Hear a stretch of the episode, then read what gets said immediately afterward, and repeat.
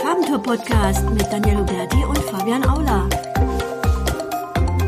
Hallo und herzlich willkommen zu einer neuen Farbentour-Podcast-Folge. Vielen Dank, dass du wieder eingeschaltet hast. Mein Name ist Fabian Aula und natürlich wieder mit am Start ist Daniel Huberti. Daniel, ich grüße dich. Ich grüße dich auch, Fabian. Mensch, schön, dass wir zusammengefunden haben. Was für ein Zufall. Genau, und wir haben heute auch mal wieder ein spannendes Thema mitgebracht. Ein spannendes Thema mitgebracht. Wahnsinn, was für ein tolles Thema haben wir denn am Start?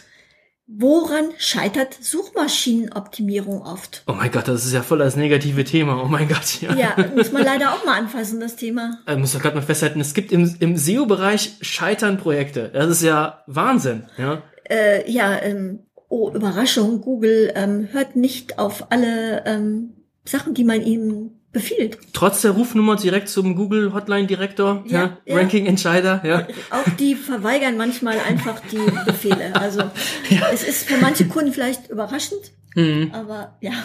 Okay, ich habe jetzt meinen Clown, den ich zum Frühstück äh, frühstückt habe, natürlich runtergeschluckt. Lass uns mal dann wieder etwas ernster werden. Ja, äh, super Thema, würde ich mal sagen. Ähm, ist natürlich klar, dass an verschiedenen Faktoren, an verschiedenen Stellen Suchmaschinenoptimierung einfach zum Scheitern verurteilt ist. Und woran das liegt und wie man die vielleicht minimieren kann, diese Stolperfallen, möchten wir jetzt in dieser Folge besprechen.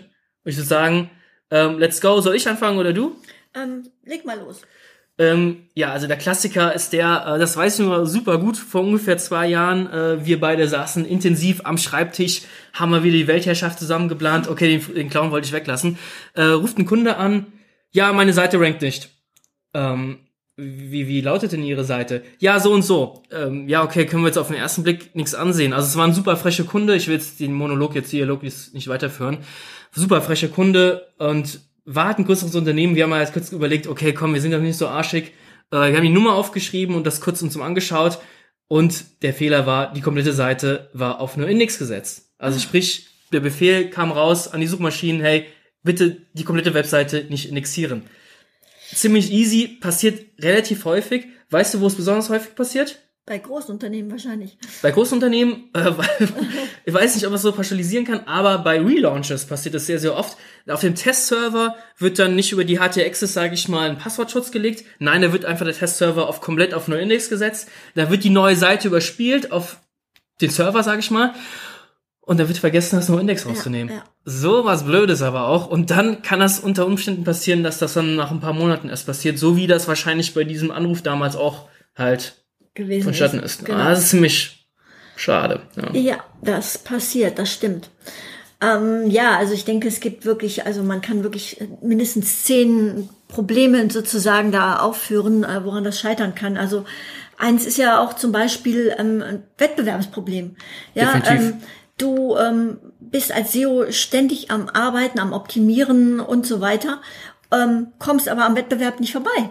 ja. Und ähm, Überraschung, der Wettbewerb schläft auch nicht und hat mittlerweile auch wieder neue Maßnahmen ergriffen, hat Ja. neue Links aufgebaut, hat die Seite On-Page noch stärker optimiert, hat tollen Content aufgebaut.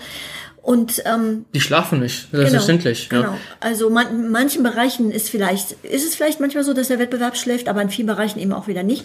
Ja. Und ähm, tja, dann äh, wundert man sich, aber dann kann man halt auch nicht nach vorne kommen. Äh, das ist jetzt auch schon wieder Jahre her, wo wir auch einen Kunden hatte, hatten, äh, einen Online-Shop, äh, hart umkämpftes Keyword. Und ähm, beim ersten Blick, wo wir uns die Konkurrenz angeschaut haben, fiel da so Namen wie Otto. Ähm, Otto hat äh, so mehrere Sub- oder Sub-Unternehmen, sage ich mal, die sich auf bestimmte Branchen dann spezialisiert haben. Ich sage jetzt mal nicht das Keyword. Und ähm, ja, dann schluckst du halt auch erstmal. Also relativ okay Budget, sage ich mal. Aber du weißt halt, Otto hat halt eine riesen Inhouse-SEO-Abteilung. Und Kaufen sich Budget. ja, riesen Budget, kaufen sich wahrscheinlich auch noch SEO-Beratung ein, schalten Fernsehwerbung und haben eine riesen Aufmerksamkeit und dann daran scheitert natürlich dann auch, ich meine, wir müssen auch vielleicht, bevor wir weitermachen, das definieren, was bedeutet Scheitern im SEO? Ja. Was bedeutet Scheitern im SEO? Stimmt, stimmt, eigentlich guter Punkt. Ja, also auch das sind wieder verschiedene Sachen. Also Ja. Scheitern kann zum einen ja bedeuten, dass du ähm, eben, wie gesagt, nicht zu den Keywords rankst. Ja. Es kann aber auch bedeuten, dass du zu bestimmten Keywords rankst, Ja. aber es finden keine Conversions statt oder Ja. äh, also Ja. du hast Traffic, aber es passiert nichts. Genau. Ja, das ist ja eben auch eine Art von Scheitern. Das sind zwei ganz unterschiedliche Sachen und zwei unterschiedliche Probleme, auf die man natürlich dann auch unterschiedlich reagieren muss. Definitiv. Also ähm, das hatten wir in einer anderen Folge, glaube ich, auch schon mal äh, besprochen gehabt, warum SEO kein Heilmittel ist. Es ist halt wirklich so, äh, wenn das Produkt scheiße ist und du trotzdem dann halt da vorne kommst, wo bestimmten Keywords Traffic da ist, aber keiner kauft, ja, was soll, was soll der SEO denn da machen? Ja, ein neues Produkt entwickeln oder wie? Genau, Ja. genau. Das ist einfach so auch wieder eine Sache aus dem klassischen Marketing. Das ist Ja. halt einfach die, die vier Ps. Product, Price, Promo Promotion und Place. Ja. So, und ähm, du ähm, als SEO kannst eigentlich nur an dem Thema Promotion und dann Place, was sozusagen für dann stellvertretend steht für Online-Vertrieb. An diesen beiden Schrauben hast du die Möglichkeit, das zu ändern. Aber an den anderen beiden, nämlich Product und Price, darauf hast du ja meistens keinen Einfluss beim, beim Ja. Unternehmen. Ja. Und ähm, wenn jetzt eben das Produkt halt nicht geeignet ist, äh, dann gehen die Leute, kriegst, bringst du Traffic auf die Seite, aber es wird halt keiner kaufen, weil das Produkt, also es gibt ja Produkt diesen, nicht begehrenswert ist zum Beispiel oder weil, weil irgendwelche negativen Kritiken vielleicht irgendwo stehen, dass es eben oh ja, negatives Genau. ähm, Bewertungen, Reputation, genau. Reputation, das ist auch ähm, sehr, sehr geil. Ähm, da ist auch wieder so, so ein Praxisbeispiel, ähm, noch ein Kunde gewesen, wo, ähm, wo man dann, also es war kein Kunde, es war eine Anfrage gewesen und wenn man dann mal einfach mal im Voraus recherchiert und dann siehst du bei, bei Google einfach mal so 20 negative Bewertungen, Ja. wo man denkt so, okay, der hat vielleicht das Kundenmanagement oder Reputation nicht so ganz verstanden, vielleicht hat er ein Produkt, was vielleicht Abzocke ist oder sonst irgendetwas, wo man dann auch selbst als SEO-Agentur sagt, hey, nee, nein, danke, da hast du irgendein Produkt, was vielleicht Abzocke ist, was nicht funktioniert, ja, äh, da wird das beste SEO dir auch nichts bringen. ja, Richtig, also richtig, genau. deswegen. Ja. Lassen wir weiter äh, zum nächsten ähm, Problemchen gehen. Das nächste Problem, ja, ich würde das mal so salopp sagen, ähm, dass Gier und keine Zeit haben. Symptom, ja.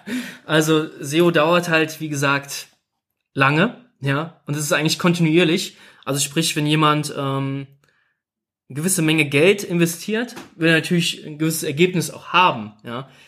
Suchmaschinenoptimierung, wie wir ja sicher, wir alle wissen, gibt's halt die dritte Partei Google. Die können wir nicht so dermaßen steuern, dass wir halt nicht wirklich eine Hotline haben, wo wir anrufen können, jetzt bitte Platz eins. Das dauert einfach wahnsinnig lange manchmal. Und wie du gesagt hast, Konkurrenz optimiert mit, ja, dass du nie an der Konkurrenz vorbeikommst, das wäre der Worst Case.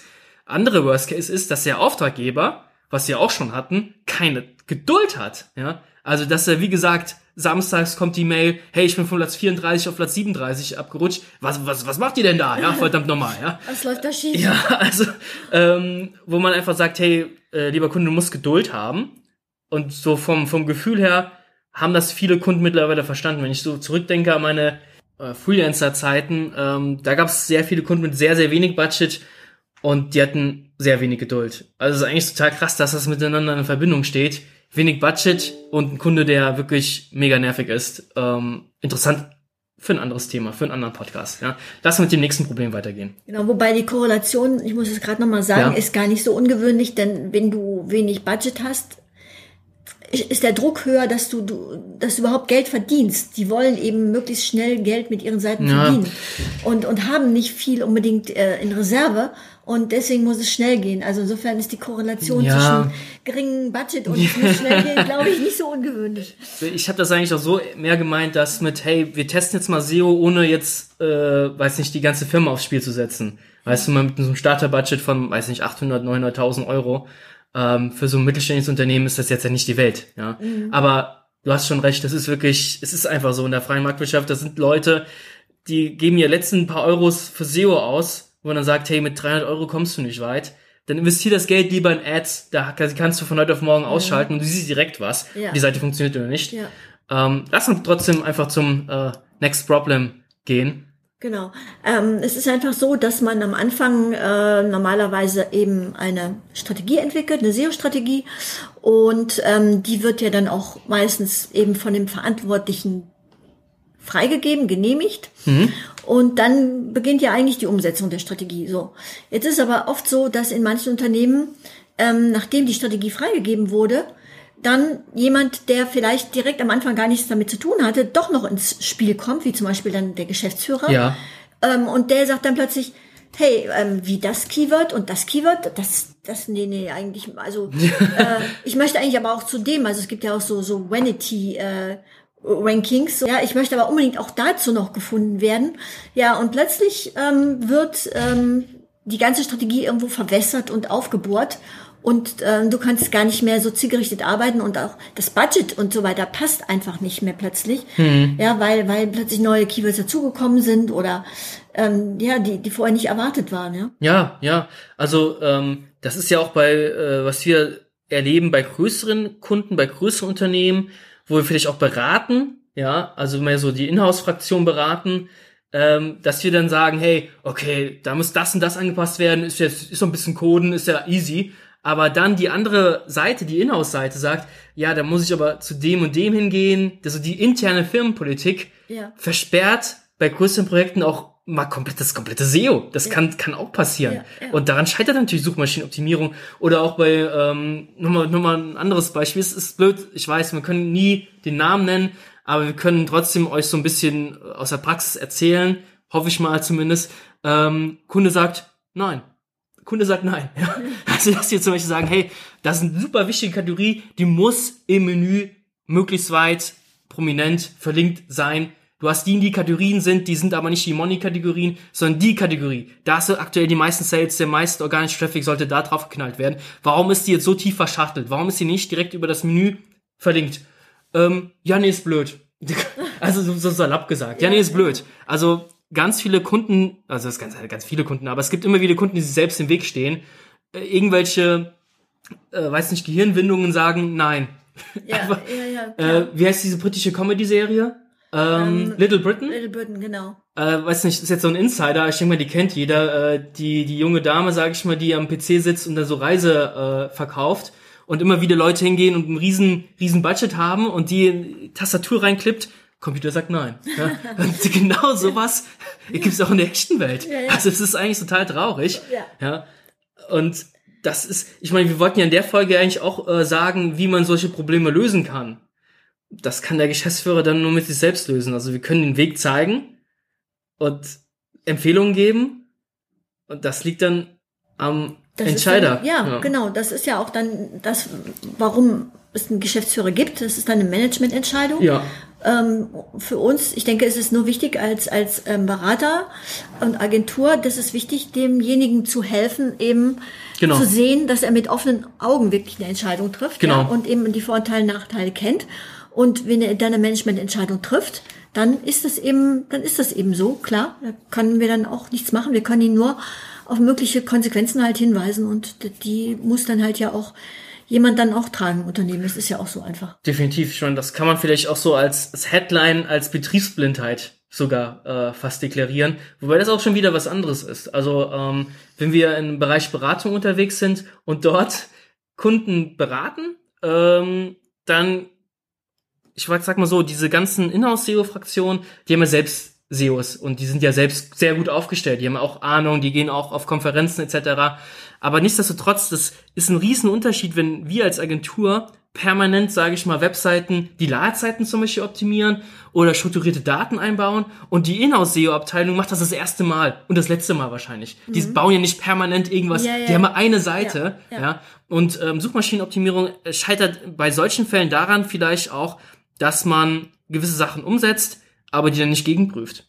Ja, Ja. ja, das stimmt, genau. Deswegen ist ja ganz gut, wenn man eben von extern dann eben noch mal sozusagen Know-how mit dazu nimmt, was wir ja auch bei einigen Kunden eben schon erlebt haben, dass wir dann die Inhouse-SEOs dann noch mal sozusagen unterstützen und ähm, dadurch einfach noch mal ähm, ja ein neutraler Blick von außen dazukommt und wie du sagst, manche Dinge macht man eben auch als SEO-Agentur eben sehr, sehr häufig Ja. und, und äh, als Inhouse-SEO kommen die eben nicht so häufig vor oder man kommt äh, irgendwo in, in die Situation rein als Inhouse-SEO und bestimmte Dinge sind einfach schon erledigt und Ja. man braucht sich erstmal ein, zwei Jahre vielleicht gar nicht drum zu kümmern und dann erst auf einmal kommt das Problem, taucht das Problem zum ersten Mal auf und Ja. dann ist man vielleicht in dem Moment einfach ähm, nicht so richtig vorbereitet dafür. Genau. Ähm, wer was, war ich jetzt dran? Nächstes Problem? Ich habe noch ein Problem. Ja. ja und zwar raus damit. Ist äh, die Prio-Liste also setzen, dass man falsche Prioritäten setzt, dass man einfach äh, blind nach Schema F optimiert. Jahrelang ist übertrieben gesagt, dass man äh, monatelang nach irgendeinem Tool optimiert, sei es, ich will jetzt gar keinen Namen nennen, weil die sind alle gut natürliche Tools, aber dass man halt falsche Prios setzt, dass man sagt, hey, ich ändere jetzt das in der Hoffnung, dass das und das passiert, aber es passiert eben nicht das, was man hofft. Ja? Und äh, dass man hier vielleicht nach dem Bauchgefühl und nicht nach Erfahrung, sage ich mal, entscheidet, hey, ich passe jetzt, weiß jetzt nicht, bei 3000 Seiten die Meta-Description an. Ist kein direkter Ranking-Faktor, kann sich natürlich trotzdem positiv auswirken, mhm. aber mir mal an, angenommen, das dauert jetzt mehrere Monate, man setzt jetzt einen Lyriker dran, der jetzt da Gedichte reinballert, whatever, ist jetzt alles natürlich nur fiktiv aber an sowas kann SEO natürlich auch scheitern, dass man monatelang die komplett falsche Richtung optimiert, dass die Strategie nicht richtig aufgesetzt wurde, dass da nicht nachjustiert wird. Also wenn die Strategie läuft, dass man das monitort, dass man schaut, hey, wie, wie entwickeln wir uns eigentlich? Genau, ja? genau. Das ist ja, natürlich ist ja eigentlich, SEO ist ja nun mal eigentlich eine permanente Optimierungsschleife. Ja. Aber trotzdem ähm, sind die Zeiträume manchmal äh, vielleicht auch zu lang in denen man wirklich dann schaut, ist, die, ist der Kurs richtig oder ja. muss der Kurs womöglich korrigiert werden. Genau. Weil eine Strategie basiert ja auch immer auf einer theoretischen Annahme von Dingen, die eintreffen, die aber nur, auch wenn schon eine, eine, ein Faktor sich ändert, wie das zum Beispiel gerade ein, ein Wettbewerber seinen Content extrem aufgestockt hat oder ja, andere Maßnahmen äh, ergriffen mhm. hat, ja, schon dann kann es sein, dass ich meine eigene Strategie schon wieder dann neu anpassen muss. Ja, ja, ja. ja. Und äh, da diesen Starrsinn äh, zu haben, nein, die Strategie, Strategie bleibt. Ja. Genau, genau. Also das, das ist eigentlich ein, eigentlich gerade im SEO ist das natürlich ein ganz starker Fehler, weil da ja. muss man eigentlich wirklich permanent äh, alert sein, flexibel reagieren und schauen, ist der Kurs jetzt noch richtig oder hat sich hat sich irgendwas geändert, eben wenn natürlich ganz großes Thema ja, wenn ein Update kommt, natürlich dann ja. natürlich wieder sofort zu reagieren und zu sagen, was bedeutet das jetzt für uns? Genau, genau. Oder neue neue Tricks, wollte ich schon sagen, neue, neue Möglichkeiten, die eröffnet werden. Jetzt aktuelles Beispiel ist FAQ-Schema oder genau. FAQ-Markup, was man einbauen kann, was prominent in den Snippets angezeigt wird, was momentan so ein bisschen der heiße Scheiß ist, wo wir vielleicht auch mal eine Folge machen könnten. Ja.